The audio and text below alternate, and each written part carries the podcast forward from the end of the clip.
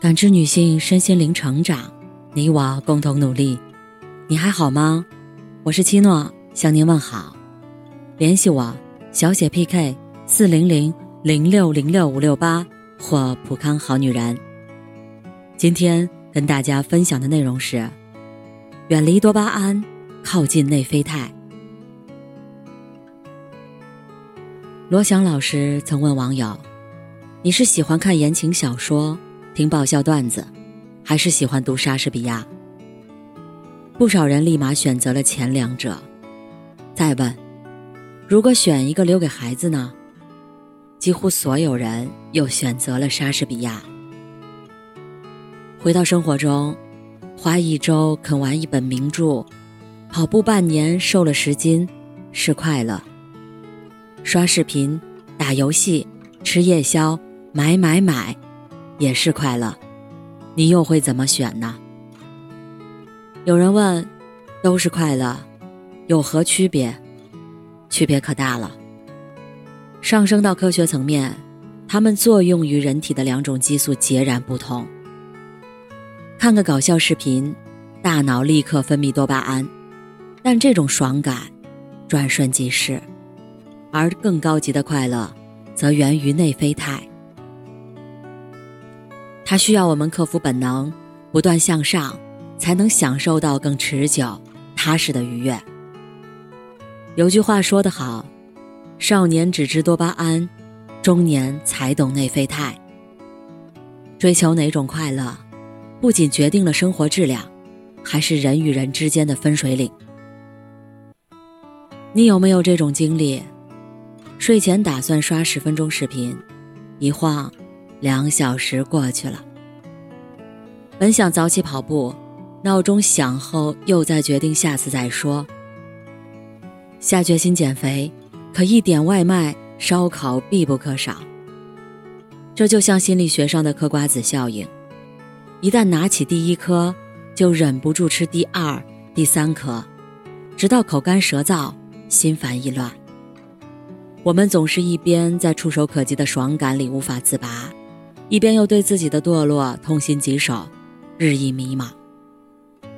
硅谷多巴胺实验室创始人布朗曾做过一个实验，他把神经科学理论应用到代码中，比如适时的点赞、虚拟的货币等奖励机制，然后根据大数据算法，成功让人一直停留在喜悦的娱乐里。现如今，这个发达的网络世界中。人很难抗拒这种低级快乐的诱惑。你想学习，各种热剧、信息推送不穷；你想减肥，美食主播轮番诱惑你。这就好像有个熟知你的损友，总能踩准你的喜好，让你当下快乐了，事后却后悔莫及。而比起多巴胺的先甜后苦，内啡肽则是先苦后甜。无论刮风下雨，短跑不停，几个月后小肚腩不见了，人也年轻了。关掉游戏，打开书本，报个课程，一年下来思维活跃了，心也不慌了。当时觉得很艰难的事儿，回头望去却成了值得的经历，帮你塑造成了更好的自己。所以说，多巴胺属于瞬间心动。是快乐陷阱，而内啡肽是长久美好，是快乐源泉。博主进化说过一段醍醐灌顶的话：人在天赋上差距并不大，但最终的成就却相去甚远。除了境遇、运气等，最根本在于有些人走在了追求多巴胺的路上，而有些人却选择了内啡肽。把时间消耗在低级娱乐上，一年到头不是活了三百六十五天，更像是活了一天，重复了三百六十四遍。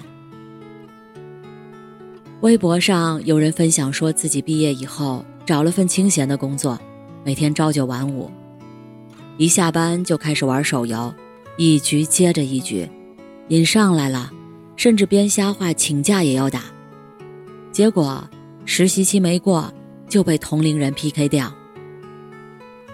可失业后，他仍无法摆脱游戏的诱惑，一边啃老，一边在虚拟世界中寻求刺激。转眼一年过去了，当他得知一起入行的同事早已升职加薪时，倍感失落，在网上大吐苦水：“我是不是废了？太厌恶现在的自己了。”多巴胺快乐就是一个“爽”字，不需要任何努力去享受就完了。可世上没有白吃的午餐，你预知的满足都需要加倍的痛苦来偿还。平坦大道好走，爬坡小路难行，但选择后者，你才有机会去山顶见识更美的风景。就像亚里士多德讲的，在追求快乐上，和动物相比，人追求的快乐应该更高级和伟大。多巴胺快乐门槛极低，轻易走进去，只会落入欲望的泥潭。内啡肽快乐门槛看似很高，但你一步一步爬上去，却能收获安定的内心，更好的自己。因为只有经历过刻苦努力获得的快乐，才能让人不怕失去，心安理得。作家宋墨曾说：“我们往往进入这样一个怪圈，总以为得到了某些向往已久的东西，就会安定。”满足了，可真得到之后，却觉得不过如此。更大的欲望立刻接踵而来，人也越来越累。真正的快乐，绝不是被欲望控制的低级消遣，而是更高级的享受。回到开头的问题，罗翔是怎么选的呢？他说：“所有的爽都是瞬间的东西，人类真实的快乐。”是恒久的努力，刷视频、熬夜是很开心，但你为什么在这种开心中越来越恐慌？相反的，当你明明不想动，还坚持去健身；明明很累，还爬起来去学习；明明想躺平，还坚持把工作干好，却能感受到一种心安的快乐。低级快乐如璀璨烟花，短瞬即逝。高级快乐如静水深流，苍生踏歌。当你学会远离多巴胺，靠近内啡肽，相信我，你会感受到脱胎换骨的自由。感谢您的收听和陪伴，如果喜欢，可以关注我，联系我，参与健康自测。我们下期再见。